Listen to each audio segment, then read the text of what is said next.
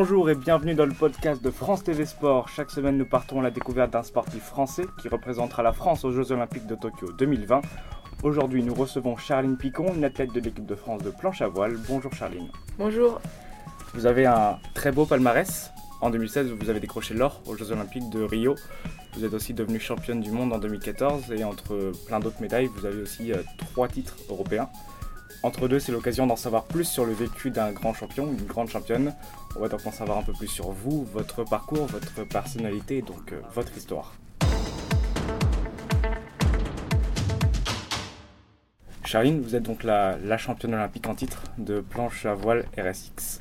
Vous avez remporté l'or à Rio en 2016. Elle est où aujourd'hui cette médaille? Alors la médaille, elle est dans sa boîte, dans un meuble où il y a euh, quelques beaux trophées. Et, et, là, comme je vais partir trois mois en déplacement, c'est ma maman qui va la récupérer pour, pour la garder. Parce qu'on va avoir des locataires dans la maison. On se dit là quand même, euh, on, va, on va la mettre à l'abri. Ouais, ça reste un bien précieux quand même. C'est un bien précieux, ouais. Et vous la, vous la sortez de temps en temps euh On me demande, ouais, des fois de la, si on peut la, si on peut la voir, des amis qui passent à la maison. Après, souvent, bah, sur, pour des partenaires, euh, sur des événements. Mais bon, maintenant, euh, allez, si l'autre jour, euh, bah, pour, euh, pour une émission, j'ai dû la sortir pour la montrer à, à ma fille. Euh, donc, elle a joué avec, donc c'était assez rigolo. Est-ce que euh, cette médaille, euh, l'or olympique, c'est quelque chose dont vous rêviez quand vous étiez toute petite? Non. Non, clairement, euh, j'ai regardé les Jeux Olympiques quand j'étais jeune. voilà, on est, je suis dans une famille où, où mon papa aime, aimait le, enfin, aime le sport, etc. Donc je regardais, je regardais tout ça, mais je me suis jamais imaginé euh, quand j'avais euh, 8, 10, 12, 15 ans euh, aller aux Jeux Olympiques. Ou en tout cas, c'était pas forcément un, un rêve. Ça s'est construit au fur et à mesure euh, de mon avancée dans, dans la hiérarchie mondiale, etc. On va revenir un petit peu dans le passé, faire un bond dans le Mhm. passé. Vous êtes né à Royan, en Charente-Maritime, en 1984. Euh, vous êtes une enfant de l'océan en fait.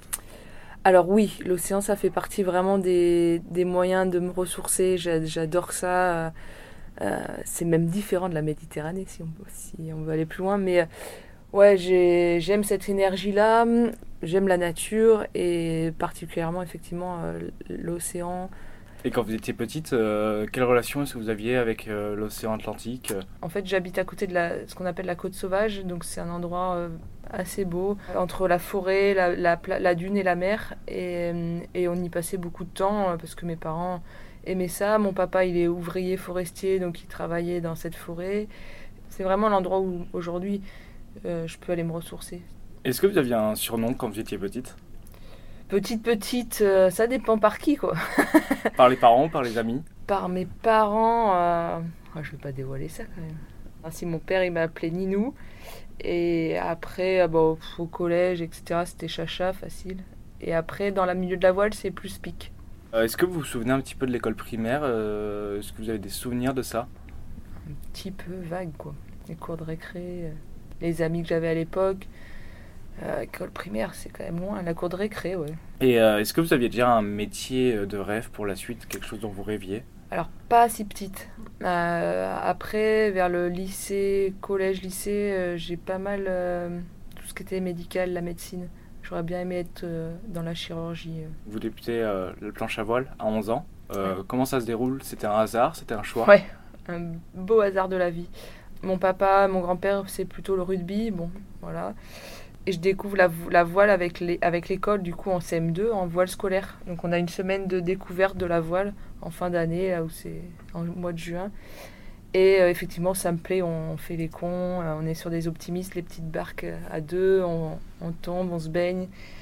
Donc, du coup, à la rentrée de septembre, je décide d'aller dans, dans le club où j'ai fait cette initiation. Et, et ils me disent qu'il y avait trop d'enfants qui voulaient faire de l'optimiste. Et donc, est-ce que j'a- j'aurais pas envie d'essayer la planche à voile Je dis ok. Et voilà, après c'était parti. quoi. Et justement, la première fois que vous vous êtes monté sur une planche à voile Alors au début, c'est juste des jeux, des, des, des jeux d'équilibre sur la planche, euh, monter dessus, tenir debout, euh, tomber dans l'eau. euh, voilà, ça, ça m'a, je pense que ça m'a bien plu vu ce que vu ce que je raconte sur sur mon lien à l'océan et la mer.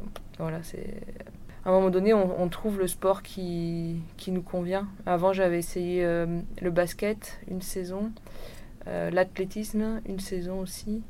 Et ça, c'était le troisième essai. C'est un sport individuel, ce qui me correspond assez à la base. Je pense que dans un sport d'équipe, euh, genre le basket, j'étais voilà, vraiment une personne très timide, assez réservée. Là, j'étais voilà, avec les éléments, la nature, à essayer de, de, réussir, à lever ma voile et à dompter cet engin. Et, et après, bah, c'est les sensations de glisse qui sont, qui sont assez, assez sympas. J'ai un souvenir, par contre, assez clair. C'est euh, mon premier bord de ce qu'on appelle le planning. Donc, c'est quand on prend une certaine vitesse et que la planche, elle commence à, vraiment aller, aller vite. Euh, et je reviens au bord de la plage et, et je dis à ma mère qui était là. Donc, c'était marrant parce que c'était une fois où elle était là. Et je lui dis T'as vu, t'as vu? Elle me dit J'ai vu quoi? Oui, non bah, j'ai plané. Elle me dit ah bon mais c'est quoi planer? Bah, voilà. J'étais complètement euphorique donc euh, voilà c'est ce genre de sensations qui sont sympas. Après ça, vous entrez au, collège. Euh, peut-être qu'il y a plus de souvenirs que l'école primaire sur, euh, sur cette période-ci? Sur euh, le collège, je me souviens du, du groupe avec qui j'étais. et puis, bah, effectivement, les, les mercredis, samedis, c'était rythmé, hein, c'était la voile. J'ai vu un peu toutes mes copines essayer, parce que du coup, il y en a eu d'autres qui sont venues avec moi. Et au fur et à mesure, euh, bah, elles n'ont pas accroché. Donc euh, il y en a une qui a arrêté, il y en avait une autre qui est arrivée. Et puis en final, euh, il n'y a eu que moi qui, qui est resté. Quel genre d'élève vous étiez au collège, même au lycée? Ah, alors là, c'était première de la classe. J'étais super réservée, timide. le fait, en tout cas, de ramener des bonnes notes à la maison, etc., c'est quelque chose qui permet de, ouais, de se sentir euh, aimer, d'exister, etc. Donc je faisais partie de ces élèves, euh, pas premier rang, mais pas loin. quoi. C'est là que vous trouviez la confiance et que vous étiez à l'aise plus là-dedans en fait La confiance, non, je sais pas. C'est recherche, euh, déjà un peu recherche de performance, quoi, d'être numéro un. Est-ce que vous pouvez nous décrire votre chambre d'adolescente? Est-ce qu'il y avait des posters? Qu'est-ce qu'il y avait dans cette Alors, chambre il y a eu pendant ado, je sais pas exactement. Je sais qu'à un moment donné, j'ai eu un, poster énorme, soi-disant taille réelle, mais c'était même plus que taille réelle, euh, de Magic Johnson en basket. Et voilà, j'avais un lit simple. Euh, la couette euh, avec les, des trous dedans que le chien avait fait quand il était petit. À cette époque-ci, euh, quand j'avais 13, 14 ans, 15 ans, c'est quoi vos activités, vos occupations euh, favorites? Bah, La planche, un peu mal. C'est là où, j'aime être, sur ma planche, sur l'eau. J'aime aussi la montagne. Donc tous les hivers, on se retrouvait en famille à la montagne pour une semaine de ski. Donc ça, c'était c'est aussi des bons moments. C'était quoi les, les, principales préoccupations à cette, cette époque? C'était vraiment la voile? Ou pensiez à d'autres choses, des choses de tout adolescent euh? Ouais, non, c'est le premier, euh, tu veux sortir avec moi, tu vas oser aller demander. Bah voilà, c'est l'adolescence. Maintenant, euh, voilà, ma vie, elle est assez rythmée, c'est assez routinier quand même malgré tout. Et dans le même temps, vous gravissez les, les, échelons en voile. C'est vrai. Championne de France, ouais. cadette. Ouais, mais en fait, si j'ai commencé à 11 ans et qu'à 13 ans, j'étais un premier championnat de France, il n'y a eu que. Il y a eu qu'une année où j'ai pas fait de compète. Et comment est-ce qu'on réagit à ça euh, au bout de deux ans de euh, faire le championnat de France? Moi, je me rends pas compte. Hein. J'étais super excitée, euh, surtout d'aller bah, avec mes, mes, copines de La Rochelle, etc. Sur tous les championnats de France, j'ai pu aussi y aller, et c'est assez important de l'évoquer, grâce à mes grands-parents du côté paternel. C'est vrai que pour mes parents, m'envoyer euh, sur une semaine, il y a un déplacement à payer, un hébergement, etc. Donc euh, ils n'avaient pas trop trop les moyens et mes grands-parents ont dit bah nous, nous on l'emmène. Alors c'était pas ce dont je rêvais parce que j'avais bien envie d'être avec l'entraîneur et les copains dans une chambre d'hôtel à faire les cons. Mais finalement, euh, bah aujourd'hui, il faut que je les remercie pour ça parce que sans ça, j'aurais peut-être pas été au championnat de France et puis il n'y aurait pas eu la suite. Donc, donc voilà, ça c'était important. Vous en parlez avec eux parfois de, de cette période-ci euh, avec Ah oui, bah, ma, ma grand-mère, elle m'en parle tout le temps. Elle a un classeur euh, avec tous les articles de presse depuis que je suis toute petite. Euh, elle fait tout ça. on en reparle bien sûr. Mon grand-père est décédé il y a, en mois de septembre. J'ai réussi à aller le voir avant. On a reparlé de tout ça. C'est ouais ouais, c'était important. Donc après le, le sport-études. Après le sport-études, ouais. Alors la première fois, on me parle de, rentrer à La Rochelle en sport-études pour aller en seconde. Et en fait, à ce moment-là, je, je suis pas prête quoi. J'ai pas envie d'aller à l'internat. Enfin, je me sens pas prête de, de, quitter maman, papa. Ma relation avec ma mère, elle est, elle est super fusionnelle. Et à ce moment-là, je, je suis pas prête à partir. Donc, euh, on se dit, bah, c'est pas grave. Mais voilà, ça, ça n'empêche rien. Et derrière, euh, en première, par contre, je le sens. Je le sens parce que j'imagine qu'à ce moment-là, j'ai eu encore quelques résultats. Et, euh, et puis voilà, là je, là je suis prête. Donc en première S, j'arrive à La Rochelle en sport-études euh, interne. Et justement, vous rencontrez euh, Cédric Leroy, qui est toujours votre Alors, entraîneur ouais, aujourd'hui. Ouais, je l'ai rencontré un peu avant, mais euh, c'est là qu'il me prend sous son aile, dans le sens où effectivement, à être interne, ben, on y revient encore, mais c'est des frais pour mes parents. Et euh, l'internat, c'est fermé le week-end. Et donc pour s'entraîner le week-end, euh, quand il y a entraînement, ben, payer un appart en plus, c'est même pas envisageable. Donc on cherchait une famille d'accueil. J'en ai essayé une ou deux, il me semble, et puis à un moment donné, il m'a proposé de venir chez eux. Sa femme était d'accord. Et à partir de là, comme ça s'est super bien passé, ben, ça a duré une dizaine d'années. Il était comment avec vous Comment ça se passait euh, ah, C'était le grand. Je sais pas comment on peut dire. C'était un peu le, le, grand frère, le, le papa. Le... Ils m'ont emmené euh, avec sa bande de potes, euh, donc qui a 10-15 ans de plus que moi, et j'étais la petite euh, à protéger. Et, et voilà, ils m'ont emmené faire euh, toutes les sessions avec eux. J'étais la seule, la seule fille. Et voilà, c'était cool, je me sentais protégée. Vous avez aussi vécu la, la naissance de ses enfants. Il y a des photos sur lesquelles on peut voir dans un, dans un reportage de Stade où vous donnez le biberon aux ouais. enfants. Euh, vous sentiez comme de sa famille en fait? Ah ouais, ouais, ouais, je me sentais à l'aise. Après, euh, c'est quand même pas simple de s'immiscer dans une vie de famille. Euh, je sais pas, petite dispute ou quoi, on se met où C'est pas toujours facile, mais ouais, ouais, je me sentais en tout cas super protégée, ça c'est sûr. Vous le disiez par exemple par, par rapport au collège, au lycée, vous étiez quand même quelqu'un d'assez réservé. Ouais. C'était difficile de justement s'immiscer dans cette famille, de non, ça s'est fait. Euh, le, enfin, le courant est, était, était, vraiment super. Si Cédric l'a fait, c'est que, c'est que voilà, il y avait un truc, il y avait déjà un truc assez fort euh, entre nous. Et après, bah, c'est, avec sa femme, c'est pareil, ça s'est super bien passé et tout. Enfin, là, je peux que les, les remercier, que ce soit lui ou elle, ils ont été vraiment super. Surtout que Cédric est toujours votre entraîneur aujourd'hui. Ouais. C'est euh, pour vous la personne principale qui vous a. Euh, euh, permis de vous construire personnellement, sportivement? Ouais, il fait, c'est une personne, euh, ça fait partie des personnes euh, super importantes dans, dans, ma construction. Quand on part ensemble euh, après les Jeux de Londres pour préparer Rio, je, sais que c'est, c'est ouais, c'est la personne qui, qui, qui, peut me permettre d'aller, d'aller plus haut. Et je, c'est un technicien hors pair sur le, mato le matériel, il est, je pense que c'est le meilleur du monde. Donc, à un moment donné, si on veut passer des paliers, il faut s'entourer des meilleurs. Donc, euh, et en plus, notre relation est, particulière. Donc, on se connaît par cœur. Euh, c'est pas forcément plus facile parce que quand on connaît très bien la personne, euh, on se permet des trucs euh, différents. en termes de communication, ça peut être plus difficile. On peut un peu se renfermer, comme quand on connaît bien la personne, quoi on peut bouder, on peut, alors qu'on ne le ferait pas forcément avec quelqu'un où il y a plus de distance. Donc euh, c'est pour ça qu'on a aussi une personne, euh, une troisième personne dans notre duo pour apprendre à, à communiquer à, et à, en tout cas à évoluer. C'est euh, Richard Ouais. Richard Ouvrard qui est mmh. donc votre préparateur mmh, mental Depuis 2015, ouais. Et euh, comment est-ce que vous agissez avec lui aussi? Comment ça se... Alors on fait, euh, ça dépend. Euh, parfois, je, quand il y a besoin, c'est à deux, du perso. avant Rio, en janvier, on, il s'est posé la question de savoir s'il fallait réveiller quelques démons. et il a décidé que oui, parce qu'il avait, il pensait que si on ne le faisait pas, ça allait m'exploser à la tronche pendant les jeux. Donc c'était pas forcément, c'était trop risqué.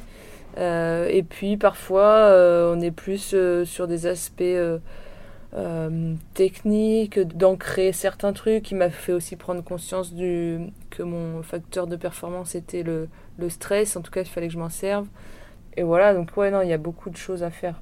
Vous avez parlé des démons, c'est quoi? Ah voilà, je vais pas revenir sur... On a tous des démons. Ça peut être euh, ouais, des trucs d'abandon, des, des, trucs vécus dans l'enfance qui sont qui font qu'à un moment donné on est, on est, on lutte, on n'est pas bien dans ses pompes, donc on a tous, je pense qu'on a tous plus ou moins ça. Pour revenir à Cédric, dans un reportage en, de Stade 2 en 2015, il disait que vous étiez très sérieuse, parfois trop. Est-ce que vous êtes d'accord avec ça? Euh, Ouais, ça m'a joué des tours dans, dans ouais, l'ado. J'ai eu ma période où je suis sortie, j'ai fait la fête, j'ai bu. voilà, c'était bah, notamment les années lycée où, où voilà, je découvrais un peu, euh, j'étais livrée à moi-même, à l'internat, c'était cool. Et puis après, hein, quand je suis passée en études supérieures, euh, j'ai commencé à vraiment à m'impliquer vraiment dans mon projet sportif et peut-être laisser le côté social un peu de côté et l'équilibre était pas toujours bon quoi. Même si je suis introvertie, que je me ressource en étant seule, malgré tout j'ai besoin aussi des autres et, d'une vie sociale. Et, je sais que des fois j'ai eu des discussions avec mon père qui me disait bah, non mais euh, le fais pas, enfin en tout cas le fais pas pour nous. Si tu arrêtes, il n'y a aucun souci pour, enfin en tout cas c'est ok pour nous. Et vas-y, sors, va voir des copains, des copines, etc. Quand tu deviens étudiant et que les autres euh, de tes promos ont une vraie vie d'étudiant et que toi, tu as une vie de sportif de haut niveau, c'est quand même pas la même. Et l'équilibre, il faut du temps pour le trouver. Pour revenir un petit peu à votre début euh, dans le grand bain, dans la planche à voile, vous ne faites pas partie de l'équipe de France pour les Jeux de 2008 et par la suite, vous vous blessez. Euh, je me blesse en, en mai 2008 deux jours avant le championnat d'Europe à Brest. En fait, on a été courir et j'ai trébuché, je suis tombée sur, sur le bras et je pouvais plus lever le bras, genre vraiment euh, deux jours avant le championnat. Et euh, les ostéos du moment, qui étaient euh, étudiants sur, bénévoles sur le championnat, m'ont mobilisé. Elles ont réussi à le remettre à peu près en forme. J'ai fait le championnat, je fais deuxième. Et ensuite, bah, j'ai eu des douleurs vraiment résiduelles. On commençait un peu à me faire comprendre que peut-être que c'était un peu dans ma tête. Mais j'avais vraiment quelque chose qui allait pas. Et à l'époque, le kiné de Marseille, euh, de l'équipe de France, mais qui était sur Marseille, à un moment donné, je me souviens, j'étais à Bordeaux, je marchais, j'étais un peu dépitée, je pleurais. Il me dit euh, Écoute, moi, si tu veux, je te fais rencontrer un chirurgien à Marseille. Et. Et donc quand je suis allée voir ce chirurgien à Marseille, lui il a été assez clair. Il m'a dit si tu veux continuer la compétition à haut niveau, on opère, sinon on n'opère pas.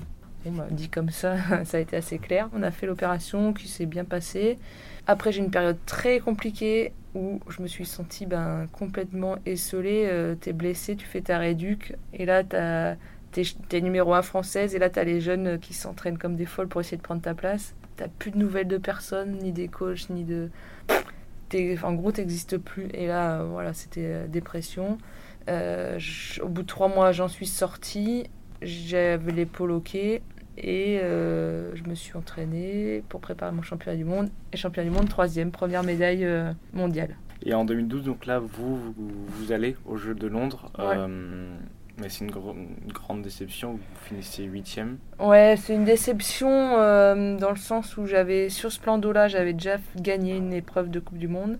Au jeu, on a tiré au sort le matériel et puis on a attaqué les jeux. Et là, la, première manche, j'ai dit, mais je pourrais jamais. J'avais donné ma vie pour faire huitième. Et, et, voilà, donc ouais, grosse déception. Je me souviens d'une image très forte pour moi où je rentre, euh, il me semble que c'est l'avant-dernier jour où je, je pose mon matériel, je me mets au plein milieu du parking. Donc c'était un truc euh, énorme, c'est là où on pose les bateaux, il y a toute la voile olympique. Et je me mets à genoux et je, je lâche l'émotion, quoi. Je me mets à pleurer et tout. Et l'entraîneur arrive et me dit euh, bah, Qu'est-ce qui se passe? Tu t'es fait mal ou quoi? Non, non, je me suis, fait pas, je me suis pas fait mal, je suis tellement déçue. C'est un moment dur, un moment compliqué, mais c'est un, ça fait partie des beaux moments de sport euh, avec du recul. Et c'est aussi grâce à ces moments-là qu'on qu'on devient plus fort et en tout cas qu'on apprend et qu'on peut mettre en place d'autres choses derrière. Là, vous, donc vous, euh, vous avez euh, Cédric que vous connaissez donc maintenant bien euh, comme entraîneur et vous rebondissez assez vite avec un titre de championne du monde en, 2014. Effectivement, 2014, pour l'instant, c'est la, la, plus belle année de, de ma carrière que j'ai faite dans le sens où j'ai enchaîné quasiment que des victoires, j'étais au-dessus du lot. deux ans après, c'est les JO, les Jeux de, de Rio la médaille d'or. Euh, c'est euh, la consécration, c'est une belle revanche par rapport à 2008, 2012. Ouais, ouais, ouais, c'est, c'est magique. C'est vrai que mes détracteurs, euh, certains à, de, à 2012, on a pu entendre que je tenais pas la pression, que j'allais pas vite dans le vent, etc. Bon, peu importe. à Rio, ce qui est fort, c'est de, de gagner dans la pression. C'est le témoin effectivement d'un beau parcours voilà, qui se fait au fur et à mesure. Racontez-nous un petit peu cette fin de medal race euh, euh, à Rio euh, sur, sur le plan d'eau avec votre famille qui est sur la plage et euh, vous qui allez chercher cette médaille d'or. Ce que vous avez vécu déjà sur Alors ça a, été, ça a été déjà, il faut revenir un tout petit peu en arrière, c'est que nous c'est 4 jours, il y a des jours de pause entre. Donc première journée, bah, un stress monumental, mais bon, Richard m'avait dit, plus j'allais le sentir, mieux ça allait être. Je fais 1-1-2, donc la journée parfaite, pff, top du classement. Ensuite, les journées d'après, ça enchaîne beaucoup moins bien, mais je reste sur le podium toute la semaine. Dernier jour de course avant la médaille race, il y a trois manches. La première, je, fais, je grille le départ, de rien, mais je grille le départ, donc ça fait une manche de dernière. La deuxième manche, je crois que je fais une bonne manche, je fais 3. Et la dernière manche, j'étais 3 toute la manche.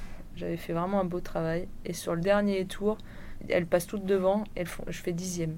Et donc moi là, quand on repart euh, à terre sur la plage, tout, le bateau, pas un mot. Cédric qui disait pas un mot. Franchement, moi je pensais que j'étais même plus médaillable. On rentre à terre, Cédric va voir les résultats, moi je dégrée, je pleure tout ce que je peux. J'étais dé- défaite, mais défaite. Il arrive et il me dit euh, T'es quatrième, tout est encore jouable. Je dis Mais non, arrêtez, c'est pas possible, n'importe quoi, tout est encore jouable. Je suis, je suis septième et il n'y a plus de podium. Non, non, t'es quatrième, à égalité de points avec la troisième, la cinquième, la sixième. On rentre et on, on s'est retrouvé avec Cédric, on était dans l'émotion, on s'est dit un peu les choses. Il me dit Surtout, tu te sers de ta journée de repos pour euh, évacuer tout ça. Il faut pas que tu sois là-dedans pour ta médaille. Donc, il me dit si tu as besoin de pleurer pendant 24 heures, tu pleures pendant 24 heures, mais demain, enfin après-demain, tu t'es plus là-dedans. Donc on rentre. Mes parents étaient arrivés euh, ce jour-là. Donc mon jour de repos, je l'ai utilisé pour faire une petite prépa physique, aller déjeuner avec eux. J'avais, j'avais pas dormi de la nuit. Normalement, Julien Bontemps, qui avait eu sa médaille d'argent à Pékin, m'avait dit on dort pas la veille d'une médaille race quand on joue un podium. C'est quasiment mort. Bon, mais moi, cette nuit-là, je l'ai eu. Comme on avait une journée de repos, je l'ai eu euh, la veille de ma journée de repos. La journée de repos s'est passée, j'ai évacué, enfin voilà. Et puis le, la nuit avant la médaille race, finalement, j'ai pas si mal dormi que ça.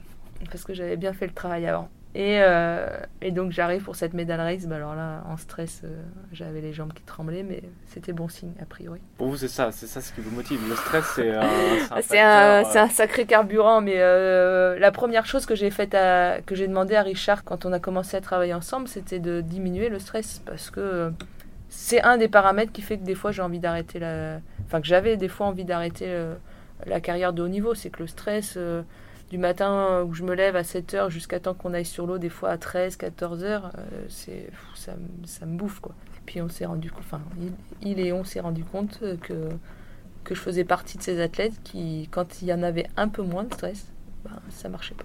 Donc il m'a dit, toi, tu fais partie de ceux qui ont besoin du stress. Et plus tu vas le sentir, mieux ça sera. Ah. Et à Rio, enfin, on a été complètement dedans. Là, j'ai et euh, je me suis rajouté même une petite couche parce qu'on a eu de l'attente, il n'y avait pas de vent. Et les garçons euh, faisaient leur course avant moi. Donc Pierre Lecoq euh, décroche sa médaille de bronze, mais moi, en fait, il faut que je parte sur l'eau. Et moi, je regarde la course de la plage. On est un peu avec toutes les filles, puis je sais pas, je me fais embarquer dedans. euh, les- je vois pas que les filles, elles partent se préparer. Et puis à un moment donné, je me retourne, il n'y a plus personne. Il faut que. Donc là, je peux rajouter un petit coup de stress parce que je suis à la bourre. Cédric m'attend sur l'eau. Cédric il me dit mais qu'est-ce que tu foutais? Ah putain, euh, je sais pas, je regardais Pierre. Et euh, en plus, Pierre avait pas fini sa manche, je savais même pas. Donc il fait médaille de bronze. Et là, je me dis oh putain. Et là, je le vois bah, fêter ça. Et moi, j'ai pas fait ma course encore. Je suis quatrième. Je me dis putain, mais non, il peut pas faire la médaille pas moi quoi. C'est mort. Et puis euh, ce départ qui est pas qui est pas extraordinaire. Donc je fais mon chemin, je fais mon option, mais je la pousse à fond. Euh, on fait un premier portant où c'est donc c'est l'allure où je c'est mon point fort. C'est Charline Picon, le vent arrière, attention, on va se faire bouffer. C'est à chaque fois c'est comme ça. Donc les adversaires le savent. Je le joue à fond, je repasse devant assez loin. Quand je passe la première bouée, je sais que je suis à peu près médaillée. Et là, euh, dernier portant, dernier bord avant les deux dernières bouées, la chinoise euh, me veut me montrer qu'elle est plus forte euh, sur le pumping. Donc du coup, elle s'éloigne un petit peu des bouées, mais va plus vite. Et moi, donc je vais un peu moins vite. Par contre, je vais directement sur les bouées. Du coup, on était touche-touche. Et là, elle perd euh, 50 mètres. Il faut qu'elle, elle, faut qu'elle refasse une manœuvre pour revenir sur la bouée. Et je l'ai, je, je lui ai 50 mètres euh, devant elle. Et là, je sais que je sais que je suis médaillée d'or je suis allée couper ma ligne et je savais que j'avais la médaille. Deux jours avant, vous vous dites euh, ah, je suis pas médaillé et euh, deux jours après, vous arrivez, vous savez même, vous avez même pas besoin de regarder les résultats, vous savez que vous êtes mm. médaillée d'or. C'est euh, quand je m'écroule sur la ligne et tout, c'est pas, j'y crois pas, c'est pas possible, c'était pas envisageable de faire médaille d'or quand j'attaque les Jeux. Ça, c'était vraiment envisageable. Par contre, vu tout ce qui s'est passé la semaine. cette sacrée dernière journée et tout, le fait de revenir des enfers et d'aller décrocher l'or, ça c'est ça c'était fort et, presque pas possible. justement, aussi avoir sa, famille, euh, ses parents sur et la ça, Bah, ça c'est ça c'est le pompon, c'est-à-dire qu'après j'ai réalisé que j'aurais fait la médaille d'or toute seule. Bon, pas toute seule parce que c'est pas vrai. Il y a, l'entraîneur, il y a tout le, tout le staff, équipe de France, etc. Et ce qui est génial, c'est de pouvoir la partager cette médaille. Finalement, si tes parents, enfin si ta famille n'est pas là, ça n'a pas tout à fait la même saveur. Donc, mais après, c'était difficile parce qu'on n'avait pas accès euh, vraiment au public. Il a fallu attendre que je rentre par la plage. Ensuite, il y a eu les médias qui m'ont pris. Je dis non, mais j'aimerais. Et heureusement, on m'a protégé. On m'a dit, mais vas-y, prends ta minute, va les voir. Et, euh, et ça, ouais, c'est vraiment fort. Notamment d'avoir revu des images. Euh, j'ai eu la chance que ma belle-sœur, ça soit son métier de filmer et qu'elle nous a fait un petit un petit inside. Et c'est vrai qu'on n'a pas du tout conscience de ce qu'on ce qu'on peut faire vivre, et notamment aux Jeux Olympiques pour une médaille d'or.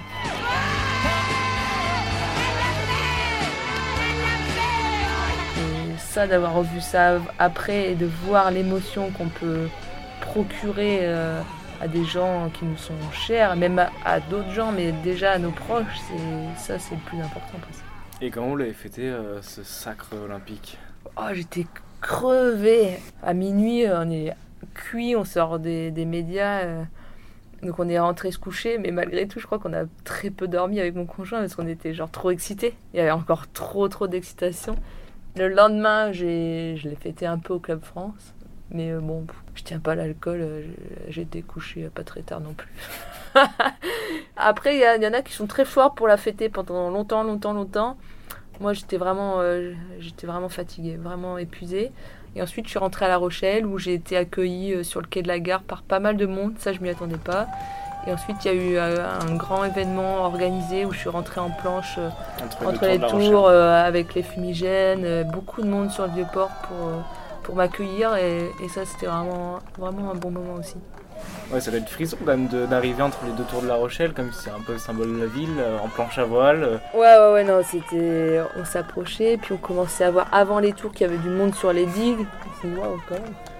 Après, ils ont fait fumer les tours, et là, on rentre dans le vieux port, et j'avais l'impression qu'il y avait des milliers de personnes. J'étais waouh, on était comme des fous. Et l'après-JO, euh, l'après-championne, ça se passe comment pour vous? Ah, c'est chaud. C'est chaud euh, parce que tu viens de vivre 15 jours euh, avec une vie sociale très très intense. Tout le monde est autour de toi, ça, ça bouge dans tous les sens. Voilà, il y a de l'euphorie partout. Euh, et là, tu rentres à la maison, t'as pas entraînement. Ton conjoint repart travailler et donc tu te retrouves dans, ta maison tout seul. Et il faut meubler les journées. L'idéal ça aurait été, je pense, de partir tout de suite en vacances pour voilà, s'oxygéner et tout. Euh, là, euh, bah, direct dans le quotidien, avec plus rien. Plus rien qui te fait vibrer, plus rien qui te. Et voilà, donc ce désir de bébé, donc ça c'est venu assez vite et ça a assez vite marché. Donc, euh, donc voilà, du coup on, a, on est parti aussi sur le délire d'un petit chien qui s'appelle Medel, c'était l'année des M, c'est un petit bigle et ça a été un peu mon doudou.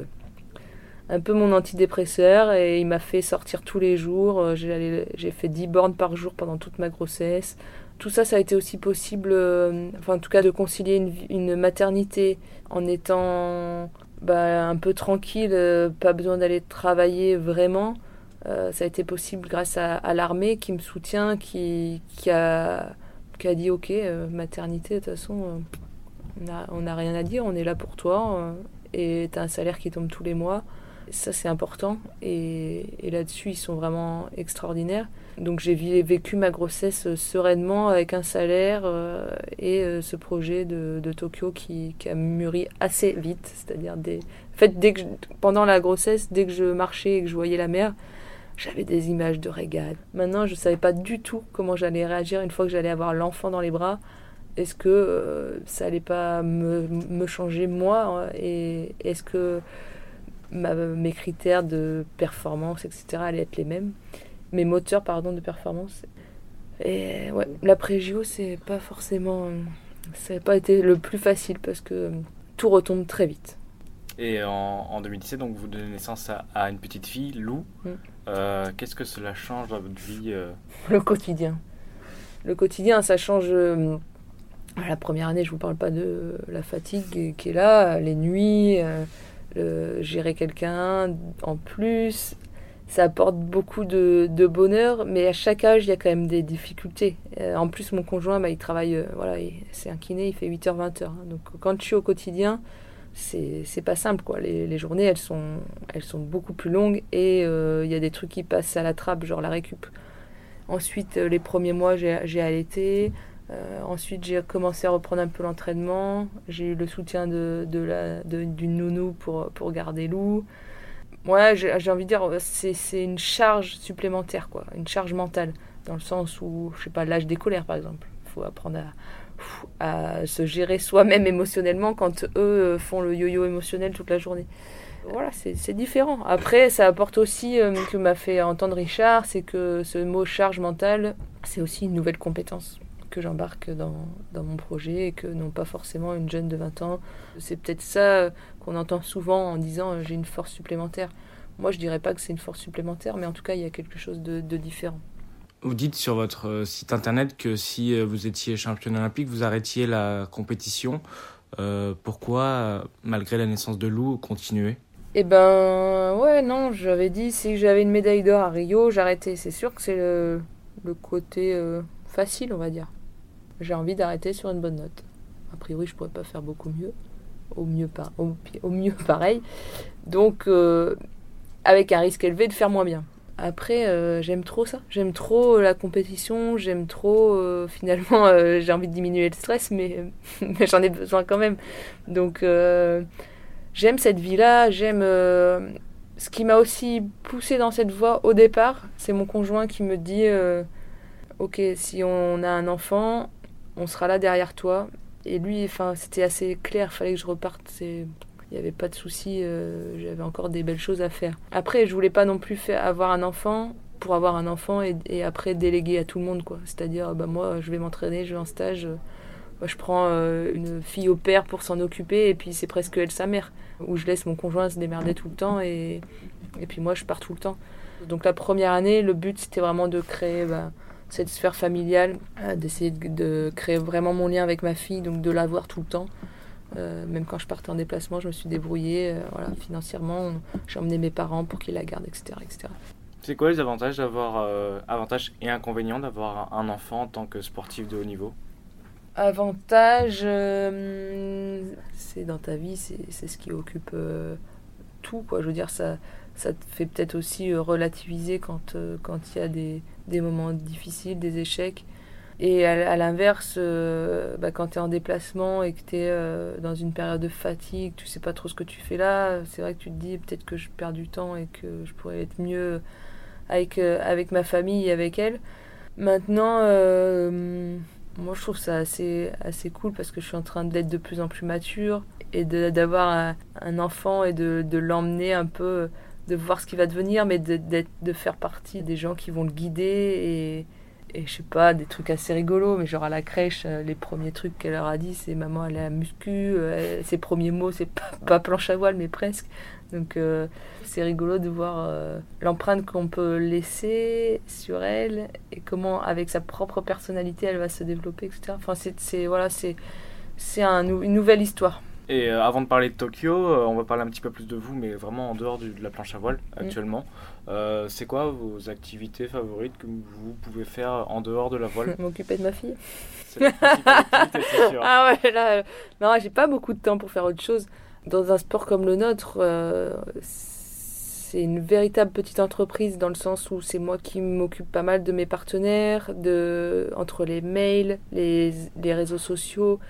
Ça n'arrête jamais. quoi. De 7h le matin, quand Lou a dit euh, je suis réveillée, jusqu'au soir, il faut la coucher. Donc il y a Lou à gérer jusqu'à 9h30. Ensuite, euh, les mails, les trucs, la prépa physique, l'entraînement, euh, me faire à manger, tatati, tatata. Enfin, ça s'arrête. C'est déjà une vie intense. Maintenant, qu'est-ce que j'aime C'est ouais, le, voyager. Donc là, j'ai la chance de pouvoir emmener euh, Lou et mon conjoint en Australie. Donc ça m'a demandé beaucoup de temps d'organisation. Sur votre site internet aussi, vous indiquez que vous aimez le ouais, je suis gourmand. Ouais, ouais. Non, non, j'aime bien les bonnes choses. Euh, mon conjoint. Au début, j'aimais pas le vin rouge. Ça, c'est normal, je crois qu'à un moment donné, on n'aime pas ça. Puis après, on. Franchement, j'apprends à, à aimer. J'aime bien boire un petit verre de vin. Et, c'est vrai que quand on revient d'un déplacement à l'étranger, notamment du Japon ou quoi, un petit fromage, un petit verre de vin, une bonne viande, du pain, c'est pas mal, non? C'est pas mal, c'est pas mal. Et euh, vous êtes plutôt, vous aimez sortir? Enfin, Maintenant avec Lou, c'est compliqué, mais vous êtes plutôt casanier ou c'est quoi les activités, par exemple, que vous avez fait aussi avec Lou? C'est vrai qu'on est assez casanier euh, dans le sens où moi, je suis malgré tout avec ces journées assez volumineuses, j'ai, je suis fatiguée quoi. Genre le soir à, 21h30, on est, on peut être couché quoi. Maintenant, un bon dîner entre amis, c'est vraiment cool. Avec Lou, moi j'aime bien vraiment essayer de la connecter à des, des, belles valeurs euh, sur la nature. Euh, dès qu'elle était toute petite, je l'emmenais euh, se promener, je lui disais regarde comment sont beaux les arbres, etc ouais, voilà, qu'elle apprécie euh, la nature. Pour, euh, pour Tokyo, est-ce que Lou sera avec vous à Tokyo? Vous l'emmènerez à Tokyo? Alors normalement, on va reproduire ce que j'avais fait à Rio, c'est-à-dire que comme j'ai pas l'habitude qu'en compétition mes proches soient là, ils étaient arrivés la veille de ma, de ma finale. Et donc là, ça va être un peu la même. Mais du coup, je suis en train de me poser quand même quelques questions sur. Euh, elle m'aura pas vu de trois semaines, elle va arriver à Tokyo pour voir maman, mais elle va pas me voir le premier soir elle va voir la finale et après ça va être euh, ouais, comment on va gérer parce qu'elle elle va vouloir être avec maman quoi. S'il y a la gestion média et tout ça va être compliqué mais à la fois si elle vient pas c'est c'est plus d'un mois sans elle. Et pour l'avoir vécu déjà cet été la dernière semaine c'était un peu dur. Et sauf que là la dernière semaine euh, ça sera un peu le moment important quoi. vous êtes euh, superstitieuse ou pas? Alors superstitieuse non mais j'aime bien voir des signes. Du genre? Du genre les chiffres c'est un truc con, hein, mais. Euh, allez, l'anecdote pour Rio. Pour Rio, on a amené notre mât et notre aileron et la voile de la planche était fournie. Parce que c'est les deux éléments les plus importants dans la performance. Et euh, j'hésitais entre deux ailerons. Les deux étaient bons. Mon entraîneur vous dirait qu'elle aurait pris l'un ou l'autre, c'était pareil. Et dans l'avion, je regarde un film sur un génie euh, des chiffres, un peu la maladie où il voit tout en chiffres. Et à un moment donné, il parle avec une dame dans le film et il lui dit il parle de deux chiffres, le 23 et le 42.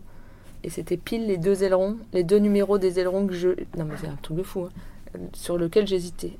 Et là, il dit le 23, c'est le meilleur numéro. Le 23, c'est ma date de naissance. Je me suis dit, bon, bah obligé de prendre le 23, quoi. On arrive au tirage au sort du matériel, donc il y a tous les garçons, toutes les filles qui vont faire les jeux, et on tire au sort chaque pack de planches. Et là, ils arrivent au 23. C'était pour moi. C'est un truc de fou, non Et ensuite, mes parents ont pris euh, pour fêter la médaille euh, une table, c'était la table numéro 23, etc. etc. Enfin bon. Donc j'aime bien ce genre de détails, ça me met, euh, ça me met en confiance, c'est un truc tout con, mais, mais voilà. Vous avez trouvé votre numéro pour Tokyo ou pas? Non. Vous cherchez? Ouais, ouais, on va pas tarder à chercher. Est-ce qu'il y aura des choses qui vont changer par rapport à Rio dans votre préparation? Je pense qu'avec Lou, ça va être complètement différent, peut-être au niveau des programmes d'entraînement, mais même personnellement, émotionnellement? Qu'est-ce qui va changer euh, bah Déjà, le décalage horaire, etc., c'est compliqué. Il y a le paramètre euh, chaleur, donc euh, il y a la préparation chaleur à faire. Tout ça, ça va, ça va se mettre en place maintenant. Il y a des trucs que j'ai pas envie de changer. Il y a un aller-retour euh, qu'on va faire en juin sur le site pour un stage et une compète euh, sur le site olympique. Le site est pas pareil. Au début, les premières fois où j'y suis allée, je m'y sentais pas super à l'aise. cet été, quand j'y suis allée, j'ai pris du plaisir à y être et ça, ça fait partie des choses importantes, de se sentir bien, bien sur le site olympique, c'est important. Vous a inspiré quoi ce, ce site? Finalement, il n'y avait pas beaucoup de nature. Ça grouille, il y a beaucoup de monde. Et puis je me suis sentie mieux. Enfin voilà, je pense que j'ai pris un peu mesure du truc. J'ai trouvé des endroits pour me ressourcer où il y a un peu de, nature. Parce qu'au final, euh, je pense qu'il y a des très beaux endroits dans le Japon, mais tout ce qui est ville, moi, c'est pas forcément ce qui me, ce qui m'attire le plus. Et c'est assez gris. Des fois, on peut ne pas voir le soleil pendant 15 jours. Et la, la, la sa- le- la plage est de sable noir. Et euh, avant 2016, vous disiez euh, faire des rêves au sens propre Ah oui. de l'or, Ouais. de gagner l'or. Ouais, à- alors là, là j'ai fait un Là, rêve fait il y a pas longtemps, j'ai fait bronze. C'était pas bien. Ah, c'est pas bien. Non, j'ai pleuré. Euh, Vous allez le faire ce rêve de, de l'or. Ouais, on va le On refaire. va le refaire. Bah, Quand je vais, il faut que ça soit intégré. Aujourd'hui, euh, j'ai pas encore assez montré aux, aux adversaires et, et à moi-même que je pouvais gagner avec autorité. Ça serait ça le but.